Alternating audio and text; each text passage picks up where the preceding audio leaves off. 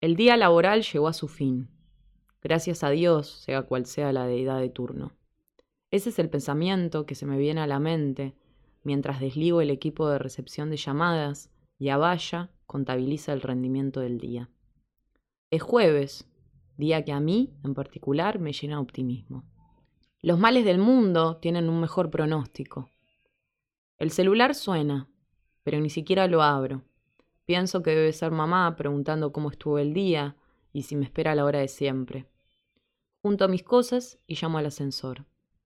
Cuando llego a planta baja, veo a Lisandro apoyado en una columna, mirando el celular. Hola, che, ¿qué haces acá? Pensé que tu turno ya había terminado. Le pregunto mientras voy lenta a su encuentro, devorando la distancia que nos separa. Te estaba esperando. Te mandé un mensaje, pero no lo viste. Me responde, despejándose los rulos de la cara.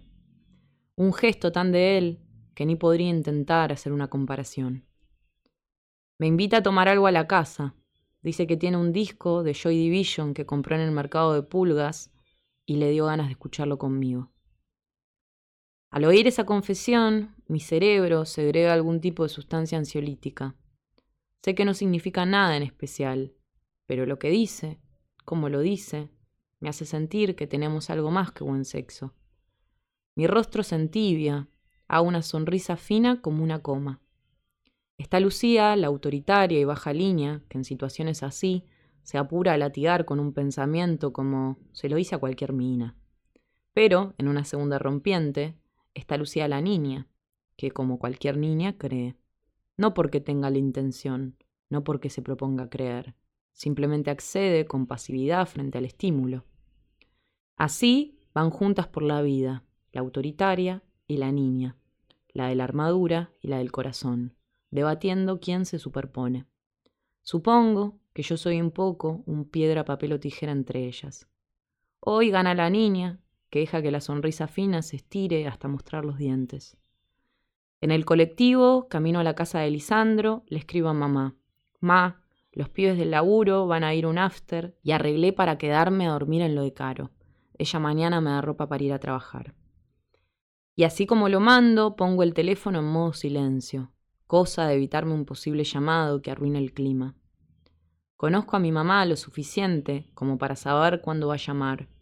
Las madres nos dan la vida, pero a veces no entienden que ya no estamos recubiertos por su placenta. Lisandro vive en el corazón de Palermo, en un tercer piso por escalera de un edificio antiguo.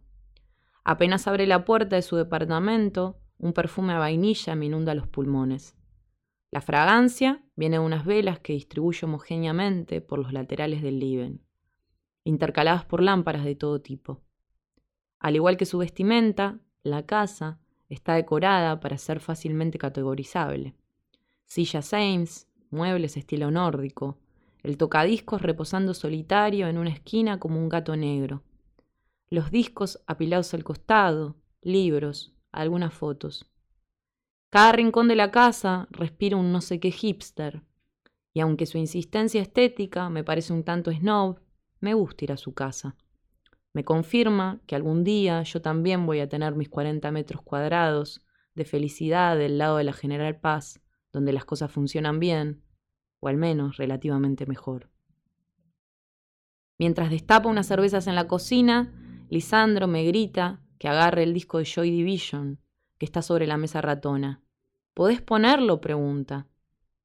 Fueron tantas las veces que vi al abuelo Cholo, mi abuelo paterno, poner y sacar discos de Gardel, Goyeneche, Julio Sosa, que me digo para mis adentros, conocés la teoría, en el peor de los casos vas a tener que probar varias veces. Saco el disco de la caja y lo coloco con delicadeza.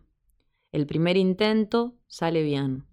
Disorder empapela todo el living, que hasta ese momento estaba rayado por los últimos indicios de sol que se colaban por las endijas de la persiana. Me quedo parada frente a la pared con fotos. No son muchas, y es justamente esa carencia de excesos lo que me confirma que las elegidas son ya un pedazo de él. A la izquierda hay una foto que parece ser de los ochenta. Un Lisandro, de no más de ocho años, está sentado frente a una máquina de escribir. Los rulos le llueven en catarata.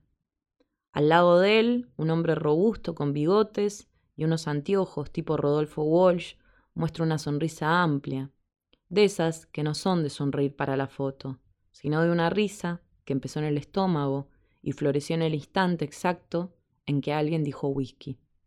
Tomá, es artesanal, la hace un amigo mío, dice, y me extiende una botella con apenas un logo en el que el pájaro loco está con los ojos rojos, como bajo los efectos de algún estupefaciente. ¿Y este? le pregunto señalando al bigotudo de la foto. ¿Es tu papá? Sí, ahí estábamos en la redacción de la revista donde laburaba mi viejo. Hacía poco se había separado de mamá, por eso me llevaba mucho al trabajo. Con el tiempo, cuando yo ya era grande, me confesó que durmió seis meses en su oficina porque no llegaba con la guita. O sea que los periodistas siempre se cagaron de hambre. Y vos, laburando en un call center, le estarías siguiendo los pasos. No sé si en todos los diarios se ganaba poco. Mi viejo tenía varios amigos desaparecidos, y pudiendo haber trabajado en algún medio donde la guita fuera mejor, eligió una de las pocas revistas que en ese momento hablaba de lo que pasaba, que usaba la palabra desaparecidos, que decía dictadura en lugar de proceso de reorganización nacional. Te podés imaginar que ganaba dos mangos con cincuenta. Igual yo creo que, a pesar de todo, era feliz con lo que hacía. ¿Ya no es periodista? Murió.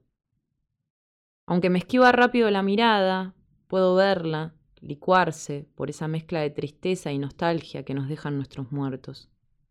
Perdón, no sabía nada. No, cero, Lu. Esto ya fue hace diez años. Mi viejo amaba lo que hacía y era un gran tipo, pero creo que una parte de él también desapareció. Desde que tengo uso de razón, lo vi con un vaso de vino en la mano. No era violento ni nada, pero era así, alcohólico. No es que le gustaba chupar, tenía un problema. Me acuerdo a veces de ir a bailar, decirle chau, pa, y él ya tirado en el sillón con dos tubos de vino arriba de la mesa, y volver a la madrugada y encontrarlo en el mismo lugar, con la tela encendida y él dormido, con la misma ropa, exactamente como lo había dejado. Lisandro habla como si eso le hubiese pasado al padre de otro, intentando distanciarse, hacerse un lado de su propia tragedia. ¿De qué murió? preguntó después de mojarme los labios en la cerveza. Lisandro hace una pausa, le da la espalda a la foto, se prepara para confesar una verdad que su boca no puede decir con los ojos colgados de esa foto. Estaba borracho, Parece que fue a buscar algo a la cocina, se patinó y se dio la cabeza con el borde de la mesada. El forense dice que murió en el acto. Para mí fue como si hubiese muerto tres días después, cuando fui a la casa porque no me atendía el teléfono. ¿Lo encontraste vos? Se queda en silencio. Su semblante se amansa. Casi puedo percibir cómo le ordena la rendición a cada músculo. Queda varado en esa especie de neblina en la que se convirtió su memoria, hasta salir de la repentina muerte. Hubiese preferido que no. Es imposible no pensar en esa imagen en algún momento del día. Siempre vuelve. Qué loco los padres, ¿no? Te crían con toda esa tristeza atragantada y buscan recursos de todo tipo para que no se les note. ¿Tu viejo le da el chupi también? No, pero tiene sus cosas. Créeme que tiene lo suyo. Lisandro sonríe, no busca, como yo, hacer un sumario de las miserias parentales, y secretamente lo agradezco. Me da un beso que me deja la boca con un ligero perfume a malta. Huimos juntos de todos esos pensamientos que nos orbitan, los padres, las madres, los teléfonos que suenan y nadie atiende, se vuelven obsoletos mientras nosotros nos fundimos en el sillón.